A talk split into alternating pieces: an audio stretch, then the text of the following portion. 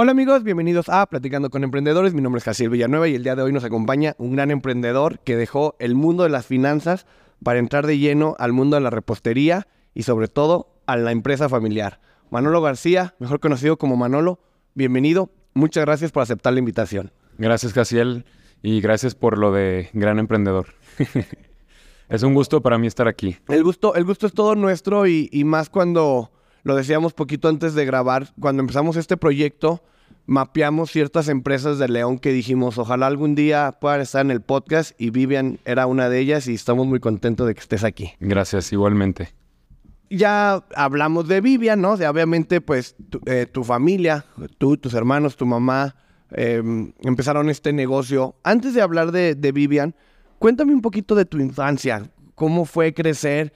¿Qué tanto te involucrabas con los pasteles? ¿Lo veían? Entiendo que tu, tu mamá, la señora Vivian, fue la que empezó todo esto en, en, pues, tu, en tu casa, en su casa. ¿Cómo fue tu relación ahí de niño con, con los pasteles? Desde que nací he crecido rodeado de pasteles. Mi mamá era la que iba a comprar los ingredientes, los cocinaba, los entregaba, cobraba. En la noche se desvelaba entendiendo chequeras, eh, libros de contabilidad, cosas que ya no entendía porque lo de ella es la cocina. Y mi papá siempre le estuvo ayudando en todos los temas que ella pudiera tener alguna duda o que no conociera. Entonces siempre me tocaba ver ese crecimiento que fue paulatino. Entonces de repente le ayudaba yo en los veranos que no iba a la escuela. Entonces me ponía a, vender dulces en sus tiendas, a cobrar, me acuerdo que en aquel entonces los dulces cobraban, costaban 50 centavos. Me ponía a contar centavos, eh, y checaba inventarios. Y de ahí fui aprendiendo sin querer, viendo a mi mamá. Eh, aunque, bueno, fui creciendo y ya vas a- agarrando responsabilidades diferentes. Oye, mamá, yo quiero aprender a facturar. Quiero aprender a hacer esto. Quiero aprender-". Entonces lo, lo hacía siempre en los veranos. Y ya cuando ya era ya mayor de edad, me di cuenta que ya conocía todas las áreas de la empresa, sin querer. Entonces, la verdad, sí me fui involucrando, pero poco a poco. Y de todas estas áreas que te involucraste, tú estudiaste finanzas, si no me equivoco, ¿verdad? Y desde ahí nació el gusto, no... Te lo pregunto porque trabajaste en banco. También cuéntanos un poquito de esa parte, ¿no? O sea, estuviste por ahí en Dallas trabajando, en Bancomer. ¿Cómo fue ese entrar en el mundo de las finanzas en los bancos? Siempre tuve el sueño de trabajar en bancos. Como que los veía como un reto, mucho trabajo. Y lo logré. Trabajé en dos bancos y aprendí mucho. Aprendí qué hacer, aprendí qué no hacer. Y aprendí sobre todo de mis, de mis ex jefes. ¿Qué hay que hacer y qué no hay que hacer? Em, pues bueno, lo que no hay que hacer es lo malo. Desde cómo hablarle a la gente, desde cómo, desde cómo ser agradecido con la gente, porque al final siempre trabajas en equipo. Y cuando eres líder, cuando eres dueño, cuando eres emprendedor, se te olvida agradecerle a la gente, aplaudir a la gente cuando hace bien las cosas. Y en mi caso, pues me tocó de todo. De- desde la parte buena y la parte mala. Y bueno, de todo hay que aprender. ¿En qué área estabas en el banco? En el primer banco que trabajé estuve como asesor de divisas y en el segundo fui ya líder en el área de costos de, de seguros. ¿Cómo tomaste la decisión? Digamos que tú ya tenías un trabajo, duraste un par de años, de, ¿sabes qué? Me voy a regresar o voy a incursionar en la empresa familiar. ¿Qué, qué fue esa chispa o dónde fue ese que detonó que regresaras a Vivian o que empezaras en Vivian, como lo quieras ver? Fíjate que siempre que estás en el, en el mundo Godín, como así le llamamos, a veces estás topado por, por la persona que está arriba de ti. Y no, no tiene nada de malo, nada más que yo tenía muchas ganas de, tenía muchas ideas, muchas ganas de crecer, de hacer cosas y pues al final no te dejan. Entonces empecé a, ver la situación de la empresa de mi mamá y empecé a aportar ideas y fue cuando sentí la necesidad de, de regresarme. Yo vivía en Monterrey, me regresé acá a León y pues la verdad nos ha ido muy bien. Hemos crecido como familia, como empresa y pues obviamente no es de la noche a la mañana, pero, pero sí es mucho trabajo lo que hay que hacer. Y mucha gente siempre dice, es que tú la tienes bien fácil, a ti ya tu mamá ya empezó la empresa. Híjole, no sé qué es más fácil o qué es más difícil, si empezarla o continuarla. Porque también un reto muy grande es acelerar la empresa, no hay que estancarla. Y sobre todo cuando empiezas a... Yo soy el mayor. Empezaron a entrar... Bueno, primero entró mi hermano, luego yo y luego mi hermana. Entonces hay que hacer espacio para toda la familia. Y más adelante van a venir hijos que seguramente van a querer trabajar. Entonces siempre hay que ir pensando en, en cómo crecer y cómo hacer ese, ese lugar para cada quien. Acabas de decir algo bien fuerte que de afuera es relativamente fácil juzgar a quien está en tu posición, ¿no? De, ay, qué chiste, pues su mamá hizo una empresa y él solo la va a continuar. Quiero hacer una pausa ahí. ¿Cómo, es el reto de la segunda generación, de la sucesión? ¿Cómo, lo han enfrentado? ¿Cuáles son los desafíos que han enfrentado? Mira, todo el mundo dice que es bien difícil trabajar con la familia. En nuestro caso ha sido todo lo contrario. Y creo que depende mucho de todo el trabajo familiar que hay detrás. O sea, la forma en la que nos educaron nuestros papás, los valores, el respeto, la comunicación, etc. Entonces, eso nos ayudó a que al integrarnos como empresa nos pudiéramos entender muy bien y siempre tener claro que primero es la familia y luego el trabajo. Y nunca mezclar las dos cosas. Sí ha habido ratos en los que tenemos diferencias, algún pleito o alguna discusión, pero a las dos horas ya estamos en la tarde echándonos unas cervezas en la casa de mis papás. Entonces no... Creo que sí depende mucho del liderazgo también de los papás, porque al final como la empresa es liderada por mis papás, pues nosotros tenemos que aprender de ellos. Y, y pues ahorita ya estamos solos, mis hermanos y yo, y, lo, lo, estamos haciendo muy bien, la verdad. Ahorita nos llevamos muy bien y no tenemos algún problema fuerte. Y lo que me he dado cuenta también en el, en el mercado del, de las empresas familiares es que a veces los papás no te dejan eh, innovar, eh, aportar lo que tu generación puede aportar. Porque, por ejemplo, mi mamá no entiende nada de páginas web, de Instagram, de TikTok y todo eso. Y nosotros nos encargamos de meter toda la novedad a la empresa y hay otras empresas en las que no, las cosas se tienen que hacer como yo digo. Entonces siempre hay que dejar que los hijos eh, la rieguen. Yo la he regado muchas veces y mis hermanos también. Pero eso nos ha ayudado a aprender. Ahorita ya sabemos cuáles fueron nuestros errores y para no volverlos a repetir en el futuro. Cuéntanos un error que se te acuerdes así de bote pronto que digas, hice esto y no salió y, y me equivoqué. Por ejemplo, una vez abrimos una sucursal creo que era la número 6 aquí en León. Y mi hermano hace un pan muy bueno. Entonces dijimos, vamos a meter el área de panadería como una línea de productos nueva, aparte de la pastelería.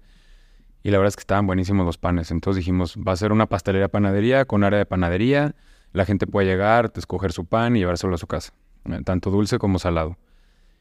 Y nunca consideramos el flujo de, de clientes que van a una tienda nueva.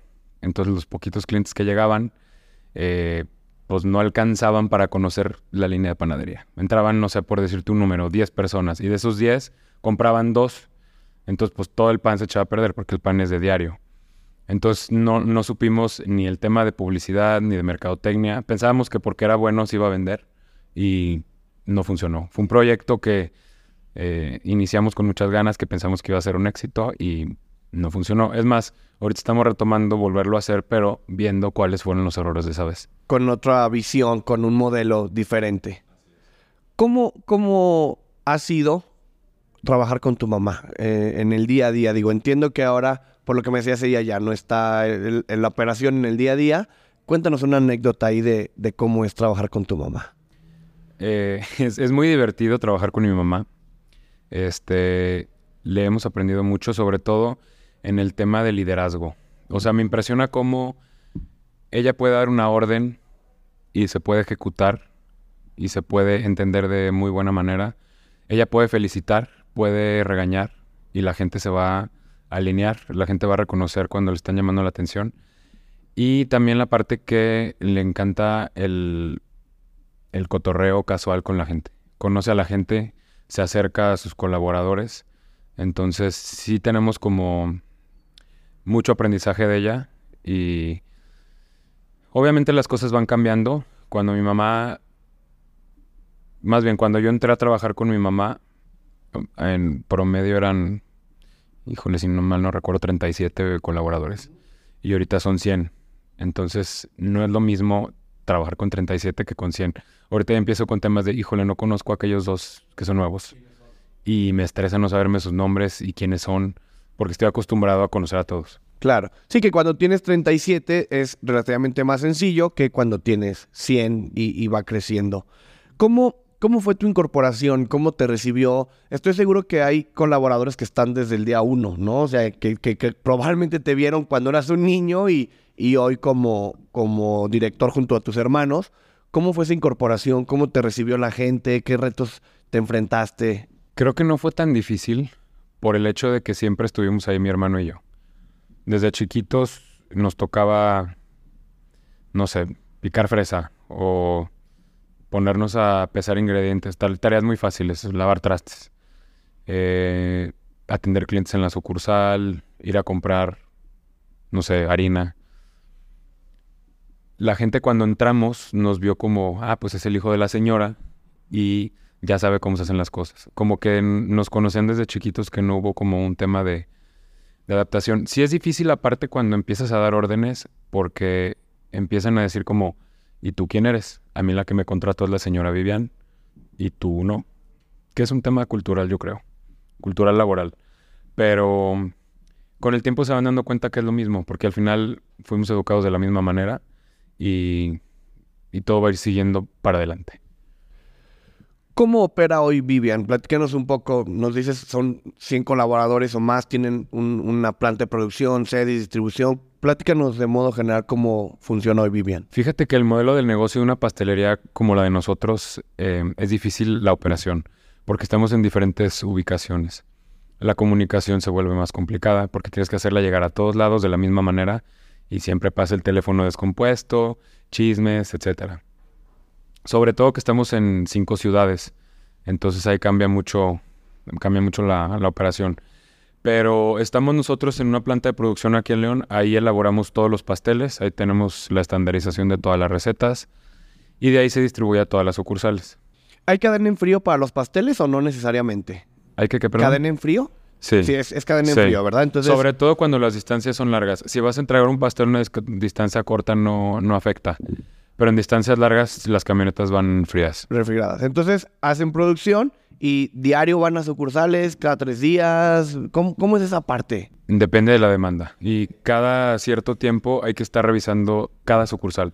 Porque, por ejemplo, una nueva, pues tiene poca demanda, se va clientando, necesita más pasteles. Una sucursal puede vender más de un sabor que de otro. Pero hay que estar siempre al pendiente de, de cada una. Cada una es de diferente manera, tienen diferentes colaboradores cada una, dependiendo la, la demanda. Hay unas que tienen un horario, otras tienen otro. Entonces siempre hay que adaptarse a la ubicación de cada una. ¿Cómo controlan? ¿Cómo controlan tantas sucursales? Es decir, obviamente hay un punto de venta, pero ¿qué, qué proceso llevan? ¿Cómo, ¿Cómo le hacen para controlar tantas sucursales? Esa es la parte más, más difícil del área de ventas. Pero ahorita ya como que estamos llegando a un, a un nivel en el que ya estaba todo bajo control, pero sí hubo un ratito en el que era un relajo. En una, alguna persona llegaba tarde a abrir y nosotros estamos comprometidos con los clientes porque hay un horario. Entonces empezamos a poner restricciones, eh, sanciones, bonos también a la gente que hace bien las cosas. Y esa parte nos ha funcionado. Evitar faltas. Y siempre estamos pensando un poquito más de lo que ofrece la ley. De hecho, ahorita, si me preguntas, eh, veo mucho los, las ofertas laborales que dicen, ofrecemos prestaciones de ley. Híjole, ¿qué, qué- qué tiene de atractivo eso? Eso es lo mínimo que deberías de Y- ofrecer, y, lo ¿no? mínimo que ofrece la ley, la verdad, es muy poquito. Entonces siempre hay que estar pensando como, como empresario, como emprendedor, tú eres el gobierno y tú tienes que hacer que tus colaboradores estén bien, que estén contentos, que tengan una buena calidad de vida. De hecho, a veces no sé si hacemos pasteles o estamos pensando en, en la comodidad de los colaboradores. Y pues bueno, creo que al final hacemos de todo. ¿Cu- ¿Cuántas personas promedio tienen por, sucur- por sucursal? Hay sucursales que la atienden cuatro personas y hay sucursales que la atienden dos. Y bueno, también hay de tres, hay de, hay de todo. Y ellos, digamos que pues, son completamente diferentes a, la- a las personas que están en producción. Al final, ¿cómo tratan de integrarlos? ¿Qué prestaciones les dan? ¿Cómo, ¿Cómo incentivan? Porque al final del día son perfiles bien diferentes, ¿no? Quien está en tienda y quien está en el área de, de producción, pero todos son Sí, parte sí, de la e- e- familia. ese es el reto que es- cada año tenemos porque no se conocen. Y a veces hasta se hablan por teléfono, por algún tema de, de trabajo, pero no, no, saben quién es, quién está atrás de cada, de cada acción. Y hace tres años eh, empezamos con un, a mitad de año, que es en el mundo de la pastelería es la temporada más baja. ¿Que es como verano? Verano. Ok. Cuando la gente sale de vacaciones, no hay festividades como Día del Padre, Día del Niño, Día de la Madre, eh, Navidad, etc. Y los llevamos a la sierra. La, lo padre de la sierra es que es naturaleza, te desconectas del celular, estás ahí y hacemos actividades de integración, que hacemos deportes, eh, obviamente hay comida y todos alcanzamos a conocernos, a vernos las caras.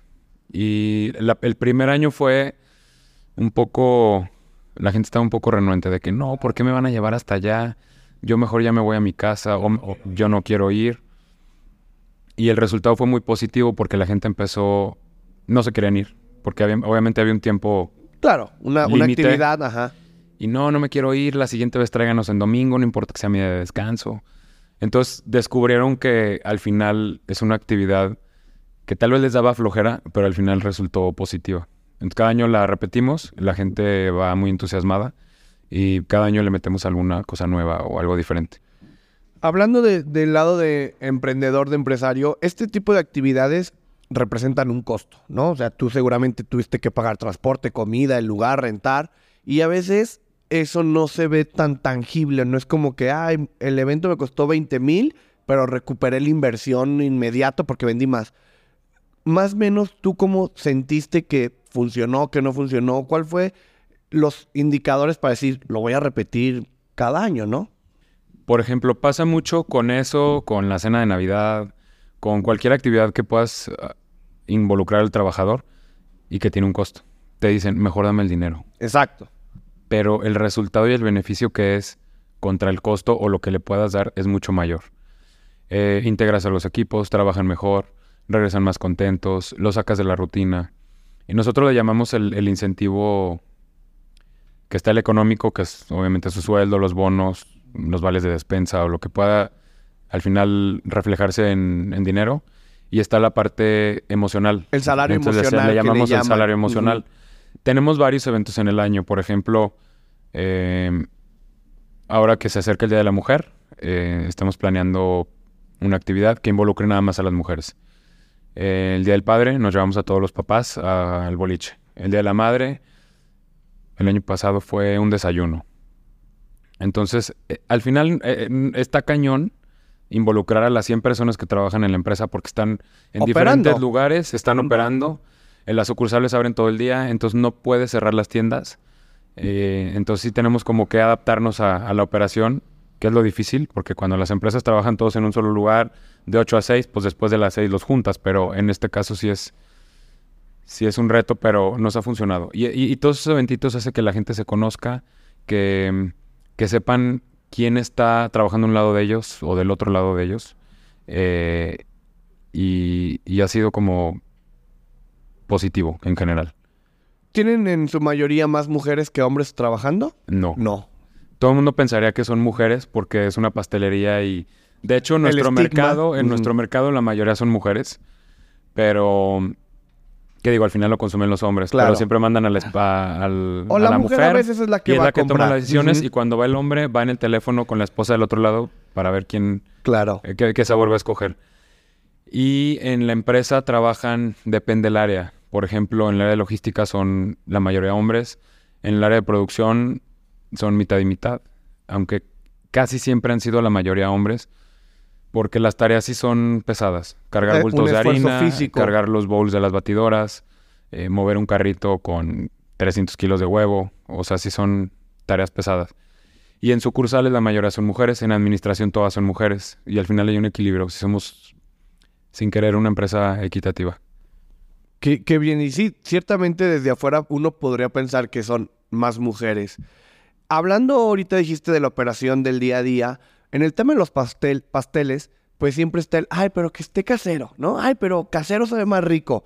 Pero eso se vuelve un reto cuando tienes X cantidad de sucursales. ¿Cómo han logrado mantener ese equilibrio de, sí, un proceso industrial o estandarizado versus ese sabor casero? ¿Qué tecnología han implementado en producción? Cuéntanos un poquito cómo ha evolucionado.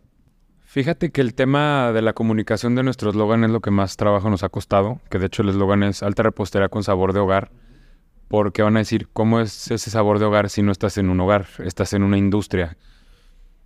Es, todos los procesos son igualitos a como si los hubiera hecho mi mamá hace 32 años en su casa, porque no metemos robots, no hay ingredientes... Eh, ultraprocesados o ingredientes inteligentes. Todo es desde cascar los huevos con la mano, eh, batir, bueno, las batidoras son las que hacen la chamba, pero hay muchos trabajos que es desde amasar, decorar, picar la fruta, todo eso lo hacemos manual. Y al final el producto es artesanal. Por eso puede haber algunas variaciones en, en la decoración, en, en la forma, pero tratamos de que cumpla con, con los requisitos de calidad que nosotros exigimos y prometemos al cliente. Y por eso ha sido también el éxito del sabor de nuestros productos, pero mucha gente cree que salieron de una máquina o... Si tú te das cuenta cuando salen de una máquina porque ves los pasteles iguales, todos están perfectamente decorados. Si vas a nuestras vitrinas, puede haber alguna variación en que quedó poquito chueco, eh, tal vez los pompones quedaron un poquito diferentes de un pastel a otro, pero es porque lo hicieron personas y al final no son perfectas. Y esa línea la queremos conservar siempre. Y del otro lado, ¿cómo se hace para conservar eso? Porque obviamente, seguramente te han ofrecido, oye, mira, tenemos este máquina que corta fruta, ¿no? Y que seguro te ahorraría X número de empleos, ¿no? ¿Cómo es del otro lado del empresario, del emprendedor, poder encontrar el equilibrio entre si está muy padre que se haga casero, pero ¿cómo le hago con costos, con operación, con eficiencia? ¿Cómo lo han logrado? Sí hay máquinas que pueden suplir personas, pero no queremos llegar a eso. En el estar pensando en quito empleos por, por poner máquinas. Están muy padres, trabajan padrísimo, te ahorran costos, eh, tiempo y sobre todo están estandarizadas al 100%. La única máquina que sí hemos querido como meter, y digo no está al 100% todavía, es la máquina de lavar trastes. Es una friega lavar trastes. La gente que está ahí, la verdad se mete una friega, están parados todo el día, eh, quitarle toda la grasa, el pan que haya quedado pegado, quitarlo con la mano, si es una... Y sobre todo estar con las manos mojadas, los químicos. Entonces metimos una máquina que nos ayuda un poco a mitigar esa carga de trabajo. No está al 100% todavía implementada, pero ya empieza como a ayudarles. No, y además eh, lavar los trastes pues no afecta nada el sabor, ¿no? Entonces si lo hace un robot, pues qué mejor que lo haga un robot. Exacto. Eh, es como la paradoja de la inteligencia artificial, ¿no? A mí me, llama la atención que la inteligencia, artificial esté usando para hacer imágenes, textos, que son cosas que podría hacer, hacer el ser humano. ¿Por qué no la inteligencia artificial está facturando, no? Sí, exacto. O sea, ¿por qué la ponen a hacer lo, lo más divertido de que podría ser el humano? Platícame un poquito en el área de mercadotecnia, ¿cuál ha sido el esfuerzo? ¿Cómo pasaron de ser una pastelería de una sucursal, ¿no? A nueve en León, si no me equivoco. Once. Once en León, más las que tienen en otras ciudades. ¿Cómo es la parte del marketing, su tienda en línea? Platícame ahora toda esa parte de, de la estrategia comercial. El marketing, fíjate que cuando llegamos mi hermano y yo, casi no había. Estaban pues la imagen de las sucursales no había nada de publicidad de ningún lado. Las redes sociales todavía no tenían la fuerza que tienen hoy. Entonces empezamos poco a poco a, meternos en esa parte. Y creo que, digo, ahorita me da risa ver, pero yo hacía los, las publicaciones en Facebook, en PowerPoint, porque no sabía usar otro programa. Y sacaba figuritas de algún lugar y ahorita las veo y me muero de risa, pero de alguna manera se empieza. Y luego empezamos a armar un equipo de mercadotecnia interno y nos ha funcionado muy bien porque sacamos fotografía y la comunicación que queremos transmitir a los clientes sobre qué son nuestros productos, cómo los hacemos, lo hacemos de manera orgánica y nos ha gustado mucho la imagen que tenemos hoy en día en redes sociales. Pero no es fácil. O sea, el trabajo que hacemos atrás en fotografía, video, planeación, estrategia, pues sí requiere su tiempo, una chamba y sobre todo muchísimo tiempo. Yo pensé que tomar una foto de un pastel era nada más agarrar un celular y tomarla. No, sí tiene su, su chiste. Y más en comida, la foto de comida y de un pastel, me imagino que pues debe ser un reto mayor. Sí. ¿Todo lo hacen interno en el marketing o subcontratan ciertas cosas? Tenemos una, una agencia de mercadotecnia que nos lleva todo por, por fuera, pero digamos que la forma en la que trabajamos es como si fueran internos. Ajá. Hablando un poquito del marketing, fueron pioneros, si no me equivoco, en, en vender pasteles en línea, al menos en la ciudad. Nadie estaba ofreciendo ese servicio, lo decíamos, ¿no? Era impensable hasta comprar comida en línea, ¿no? No, no era Uber Eats, no nada, era, si bien comprar en línea era zapatos, quizá. ¿Cómo les ha funcionado? ¿Cómo lo tomó la gente? Hoy, ¿qué porcentaje en línea representa? Cuéntanos. Pues al principio sí, digamos que no servía. Como tú dices, en aquel entonces comprar comida era físicamente, no en línea. Pero mm, la ventaja es que nunca nos dimos por vencidos. Hicimos la página, estaba ahí la página, nos servía como catálogo, teníamos muy poquito tráfico, pero pues cada mes estábamos ahí, la renovábamos, le metíamos los nuevos productos, cambiábamos precios, eh, el costo de envío era gratis. Y ahorita el tráfico es mucho mayor a cuando empezamos en el 2013. Más o menos en aquel entonces fue cuando inició la, venta de pasteles en línea. Y pues es una comodidad. Ya puedes pagar con tarjeta, hacer transferencia. Mm, Si tienes un día muy ocupado, no tienes que hablar por teléfono, esperar a que te atiendan. Entonces es una ventaja tecnológica muy buena. Actualmente tienen servicio de, del mismo día, ¿no? Es decir, si yo lo pido muy temprano, incluso me puede llegar el mismo día, ¿no? Así es. Co- Tenemos un lapso aproximado de dos horas, obviamente. Claro. No es como la pizza. Sí, la sí, sí. pizza tiene la garantía de 45 minutos, pero todos nuestros pasteles son de línea, todos están disponibles. Y si tú hablas y tenemos choferes disponibles, te puede llegar en 15 minutos, media hora si tienes suerte. Pero pues nuestra promesa es que te llegue en un lapso de dos horas. Y internamente, ¿cómo, e- ¿cómo es esa logística? ¿Todo es una sola tienda? ¿Tienen el inventario conectado? ¿El chofer sale de cualquier sucursal? Platícanos un poquito de la logística de cuando ya llega el pedido. No, tenemos todo centralizado en, en la planta de producción. Ahí está el equipo de logística. Ahí tenemos el WhatsApp, el teléfono, el correo. Eh, haces tu pedido, tenemos el pastel listo ahí y se programa ruta. Todo sale de ahí mismo, no es Todo sale de ahí. sal- no está no sale de las la- sucursales. O sea, no es que si yo estoy en la Arvide me lo van a traer de la más cerquita, sino más bien está centralizado y de ahí se Así manda. es. Y mucha gente a veces te habla de la sucursal más lejos de la planta de producción, el de balcones del campestre. Y te dicen, es que vivo aquí en la vuelta. Pero es que no sale de ahí. No sale de ahí. Sale Sí. de un lugar muy lejos. Claro, sí, justo por eso preguntaba, porque uno pensaría que a lo mejor salen de las sucursales, pero a nivel logística eso sería Y complicadísimo, muy ¿no? costoso. Costoso, Tener un chofer y una camioneta parada por sucursal sí sale muy costoso. ¿Cómo es un 10 de mayo en Vivian? Es la locura. el 10 de mayo es el, es el día que más demanda tenemos, más que Navidad, más que Año Nuevo. Más que el Día del Padre, cabe mencionar. Aunque cabe mencionar que el Día del Padre, Ahí va. cada, cada año nos sorprende. ok. Antes no representaba mayor cosa, de hecho el, el- siempre cae en domingo. No trabajábamos, o sea, las tiendas abrían normal, pero no trabajaba La producción, producción, ¿no? los choferes Ajá. tampoco. Y ahorita ya es un día, como que creo que ya toman más en cuenta los papás. Pero el Día de la Madre sí nos, eh, nos supera. Pero cada año es un reto, porque cada año tenemos alguna nueva- tienda nueva, eh, algún tema nuevo, como por ejemplo en la pandemia. No sabíamos que estábamos tan listos para un día como esos. Estábamos un poco preocupados porque pensamos que nadie iba a comprar pasteles, que todo el mundo estaba encerrado en su casa y que no íbamos a vender. Entonces, pues no sabíamos cuántos pasteles hacer. Porque en realidad nunca sabes los números. Porque en realidad nuestro negocio funciona conforme va llegando los clientes, se van llevando los pasteles. Pero sin querer ya teníamos el WhatsApp, ya teníamos el Facebook, ya teníamos Instagram, teníamos una flotilla de taxis contratada porque nosotros solos no podíamos No se daban abasto. para hacer el servicio a domicilio. Y no se nos había ocurrido que la gente estaba haciendo los restaurantes en su casa. Entonces hablaban a su restaurante favorito y pedían la comida a domicilio, el pastel a domicilio con nosotros y eh, la botella de vino a su vinateria favorita. Entonces, todo, todo era domicilio y al final la demanda fue brutal. Estábamos listos, eh, me acuerdo que montamos varias computadoras el mero día para estar atendiendo los mensajes que entraban por Facebook, por Facebook y por WhatsApp. Entonces ese fue como algo que mucha gente le pasó y no estaban listos. Y nosotros estábamos listos.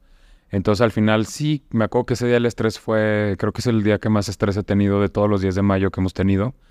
¿Que fue el 2020? Pero 2020. 2020. sí. O sea, fue el, digamos, el año fuerte de la el pandemia. año fuerte de la pandemia. O- sí, o del confinamiento. Sí, así es. Entonces, cada año tenemos que estar listos, cada año tenemos que ver en qué la regamos el año pasado para corregirlo. Y por ejemplo, el 10 de mayo del año pasado estuvimos casi perfectos y siempre contamos las quejas y pues de qué manera evitar que ese número sea cero.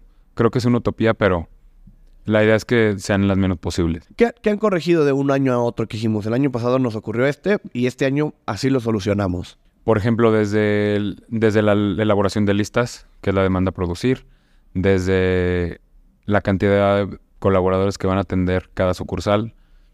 Por ejemplo, con los colaboradores actuales no podemos. Tenemos que contratar temporales. Para el y 10 antes no lo mayo. hacíamos. Tenemos como tres años contratando temporales en todas las áreas. Entonces eso nos ayuda a que entre más manos pues, sale más rápido la chamba. Surten la sucursal más de una vez, me imagino. Sí, hay Porque- que estarle dando vueltas. ¿Cómo es ese proceso? Porque pues, la ruta ya, ya pesa, ¿no? Para Sí. todas las ciudades. ¿Cómo lo logran? Lo que hacemos es que hacemos un estimado, nunca le atinamos. Afortunadamente y desafortunadamente se acaban, pero digo desafortunadamente porque no nos gusta que, Se queden. que es- haya clientes sin pastel. Es que me pongo a pensar la responsabilidad de un festejo sin pastel y Sí, pues no es festejo. exacto. O que ya tienen planeado, quiero tal pastel de Vivian para mi mamá y llegan y ya no hay. Ese es, ese es el que le gusta, claro. Digo, son pocos, pero luego también viene el día siguiente y el día siguiente, porque hay que volverse a levantar de, de que no hay nada. Entonces, eh, siempre revisamos logística, revisamos eh, las ventas del año pasado, si cae en miércoles, si cae en domingo, cambia muchísimo de depende del día que caiga. Entonces, son muchos factores que hay que analizar cada año. Y ya tenemos mucha experiencia. Entonces, ahorita digamos que ya los días de mayo, los Navidad, el Día del Padre, como que ya está todo un poco más bajo control. Y el equipo ya está preparado para, para enfrentarlo. Para esos retos, esos, esos buenos días. Em, cada quien tiene sus favoritos, ¿no? Es que el de Vivian, el de Cajeta, este, ¿cuál es tu favorito? Qué pregunta tan difícil. Fíjate que depende del clima y de la moda que traiga, pero mi favorito de siempre es el de queso con guayaba. Queso con guayaba. El de tres leches cajeta, el de tres leches coco y el rosconejo. ¿Hay algún momento en el que digas, ya no quiero pasteles, ya, ya, no? No. Todavía existe ese gusto. Mm, Sí. Fíjate que mi mamá y mi papá siempre han sido de cafecito, de pancito. Y bueno, me da Mm, risa la palabra pancito. Pancito, sí. Panecito, pancito, Ajá. claro. Y de galletita, es como un momento para saborear todas las mañanas. Y no se nos ha quitado. Digo, sí tengo un control de no comer diario, obviamente, pastel. Pero un sábado tengo una carne asada, hoy tengo ganas de tal pastel, me lo voy a llevar. Las galletas sí, sí es mi debilidad.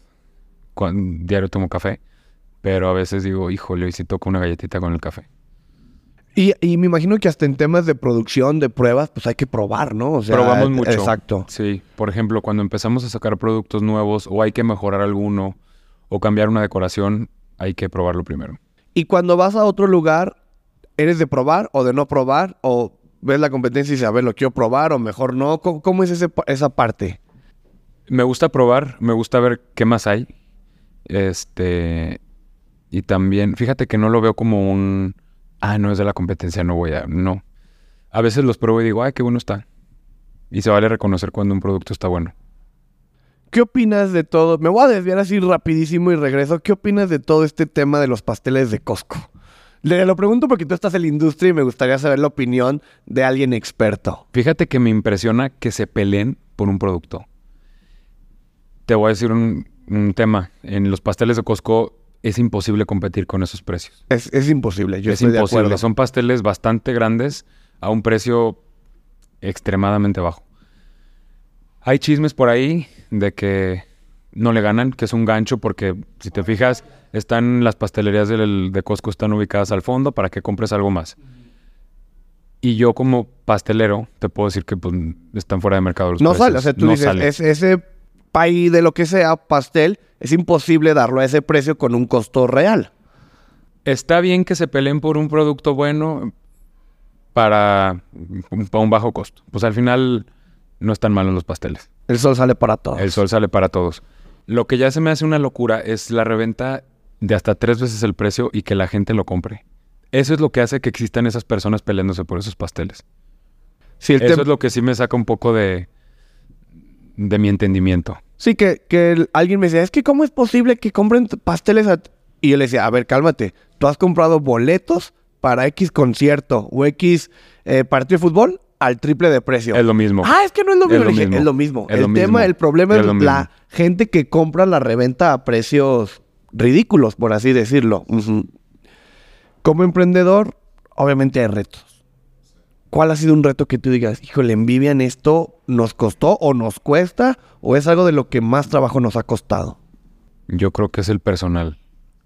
El equipo con el que te vas a rodear para, para crecer, para que te pesquen tus ideas, para que se suban al barco junto contigo.